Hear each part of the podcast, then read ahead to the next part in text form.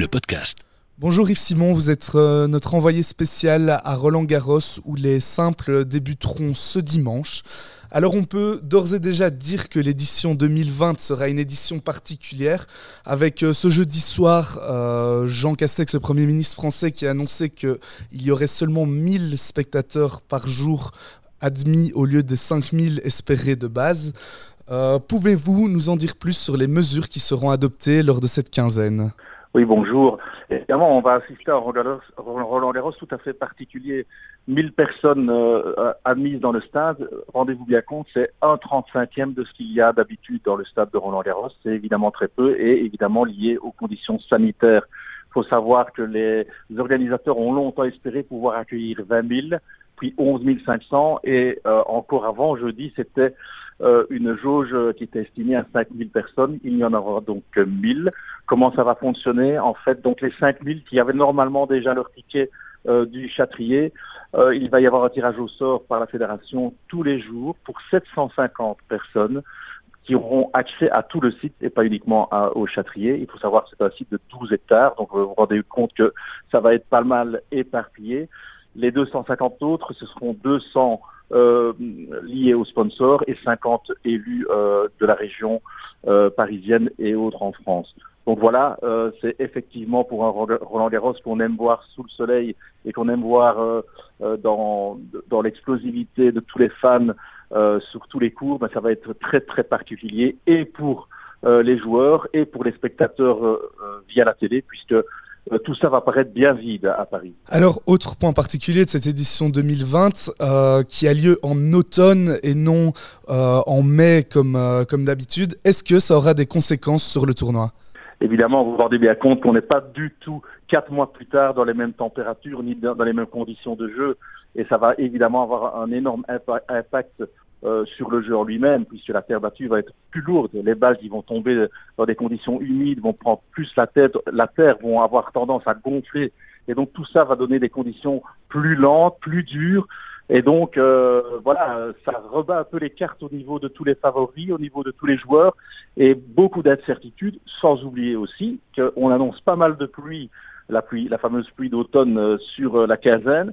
Donc ça va faire des matchs où on va devoir interrompre, où on va devoir reprendre, où on va devoir jouer dans la luminosité qui est aussi moindre. Évidemment, les journées sont plus courtes en automne, euh, juste avant l'été.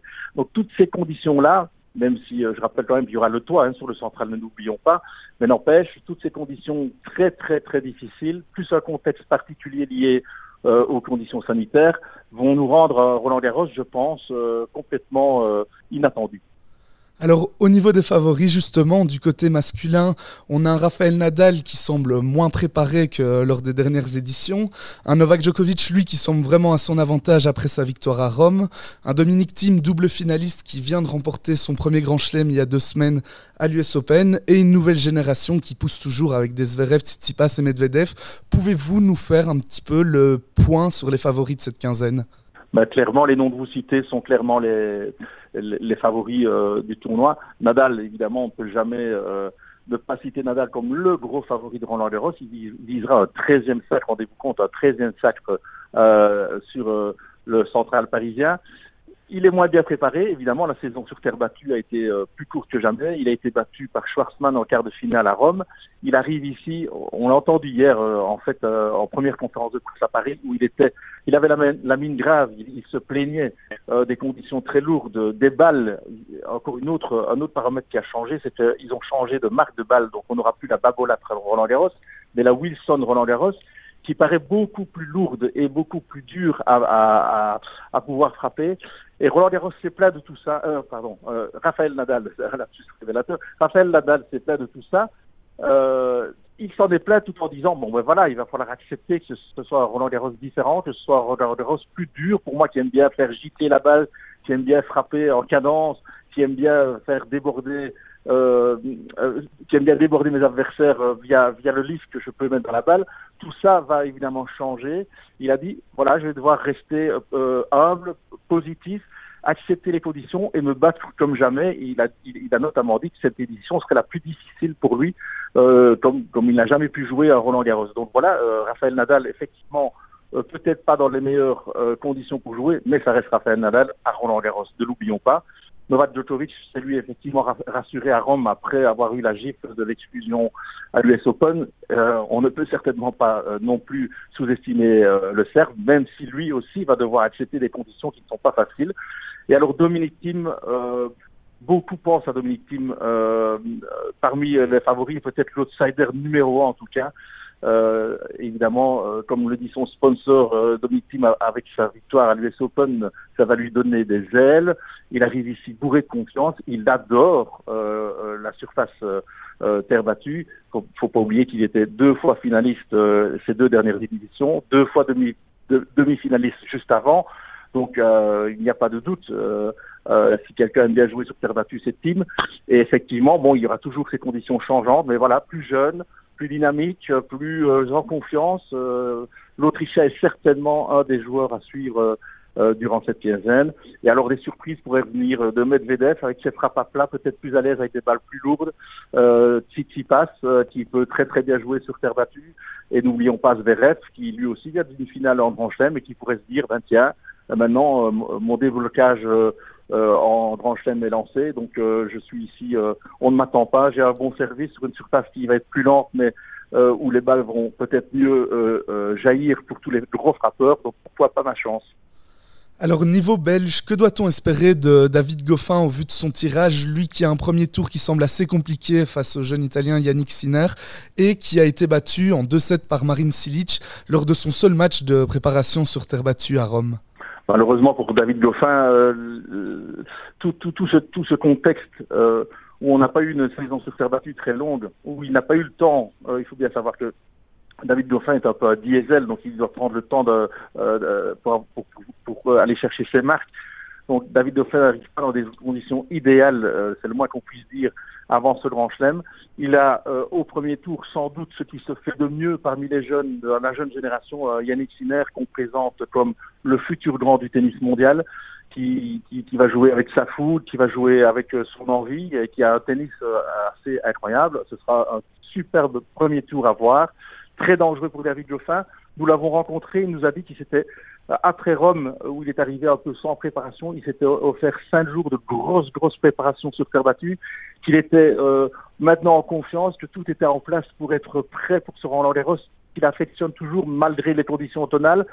Donc voilà, euh, parfois il faut attendre euh, David Goffin dans l'inattendu, donc espérons qu'après euh, quelques déboires, il puisse euh, rejaillir à nouveau. Il est toujours 12e mondial, ne l'oublions pas, c'est quand même une chance d'avoir un Belge euh, classé si haut. Et pourquoi pas, après, espérer une belle victoire et un beau parcours sur Roland Garros On ne sait jamais. Alors, côté féminin, Ashley Barty, la lauréate de l'année dernière, a renoncé à cette édition 2020 de Roland Garros. Qui seront les favorites pour succéder à l'Australienne pardon? Vous parlez d'Ashley Barty, mais je citerai aussi Osaka, la dernière lauréate de l'US Open. Il y a aussi euh, Ben Fitch, numéro 10, euh, dans le top 10, il n'est pas là. Euh, André Espou, la canadienne, qui s'était déjà illustrée dans des, dans des grands chelems aussi. Donc ça fait quand même quatre top 10 qui sont absentes euh, au niveau féminin. La grosse favorite, la grosse favorite n'est autre que Simona Alep, la roumaine, a déjà remporté Roland Garros en 2018. Elle était finaliste en 2017. Elle, sont, elle s'est très bien jouée sur terre battue. Elle est en forme, elle vient de remporter le, tournoi de Rome. Et vu, euh, disons, euh, une concurrence un peu moindre chez les filles, je pense que c'est la grosse favorite.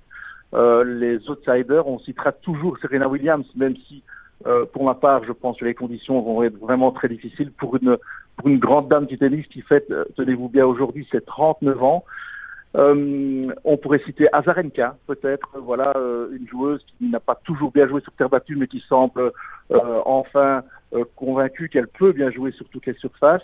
Euh, aussi euh, a pointé parmi les outsiders, mais euh, je pense que sincèrement, si Simona Alep euh, ne stresse pas trop à l'idée de pouvoir remporter un deuxième titre à Roland Garros, elle est carrément la grande favorite. Elise Mertens, Alison Van Uytvanck, Kirsten Fitkens, Grit Minen, on a la chance d'avoir quatre Belges engagés euh, dans le tableau féminin. Que doit-on espérer de, ces quatre joueuses et principalement d'Elise Mertens qui semble la plus à même à arriver en deuxième semaine? Oui, euh, pour les quatre Belges, euh, c'est toujours un grand défi, Roland Garros. depuis que nous avons nous n'avons plus Justine Hénin. Et on rappellera quand même que Kim Clijsters avait quand même fait deux finales à Roland Garros aussi. Kim Clijsters qui a annoncé donc ne pas jouer, ne plus jouer sur terre battue cette saison et probablement la fin de sa saison 2020 avec ce qu'on appelle un comeback un peu euh, on va dire, sur le ton très très très bémol. Euh, et malheureusement pour elle, pour Kim, euh, une pandémie à, avoir dû gérer durant la pire période pour revenir à ce à top niveau. Au niveau des Belges, bah, Elise Mertens est clairement la meilleure carte belge de tout le tournoi. Euh, Elise est en forme depuis la reprise. elle a accumulé les, les, les, belles performances. Elle a encore un petit peu une lacune quand elle doit matcher les tout les, les, toutes meilleures. Mais voilà, c'est une joueuse en confiance qui, euh, qui peut peut-être, euh, dans ces conditions, trouver euh, faire son petit chemin et pourquoi pas créer une petite surprise en allant loin dans le tableau. Je pense que si on doit miser sur une performance en 2020 à Roland Garros, une performance belge, c'est sur Elise Mertens qu'il faut mettre une petite pièce. Merci beaucoup Yves Simon pour votre analyse. On vous retrouve dès demain sur les cours de Roland Garros. Le podcast.